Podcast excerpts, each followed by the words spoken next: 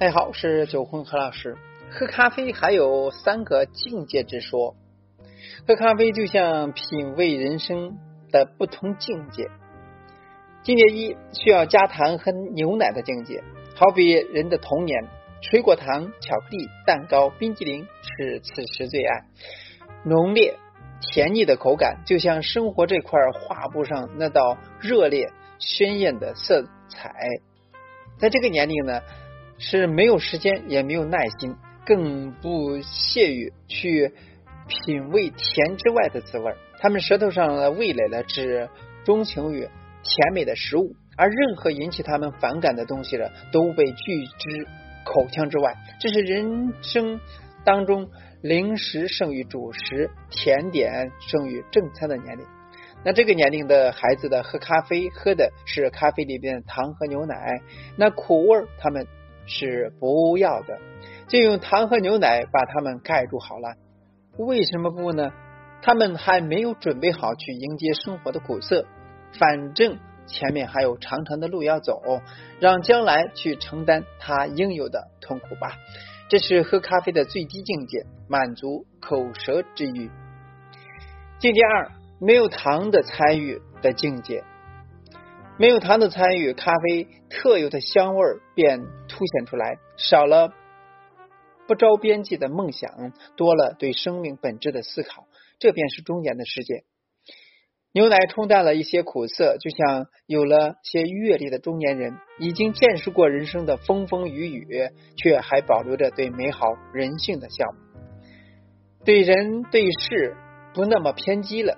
该忍则忍，该让则让，知道生活不是窗外的蓝天，而是画家笔下的调色板，有红橙黄绿，也有炭黑和土灰，这便是淡咖啡带来的感觉，不甜却香气四溢，这是喝咖啡的第二境界。境界三，原汁原味的黑咖啡是老年人的生活，不需要糖和牛奶的缓冲，他们要的是裸露。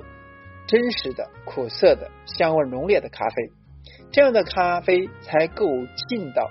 他们的味蕾变得迟钝了，只有黑咖啡特奇特的苦味才能唤醒。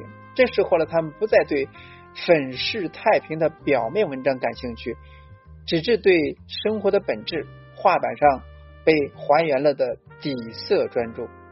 在他们那里，所有的矫情、客套、奉承。都被岁月过滤掉了，沉淀出来的是诚信、友谊、真情，这些可以终身相伴的情感。到了这个年龄呢，调色板上早都分不清鹅黄还是淡紫，重重叠叠，看到的唯有包含各种色彩的黑。几十年的酸甜苦辣混杂在一起，早都分不清哪些是甜蜜，哪些是心酸。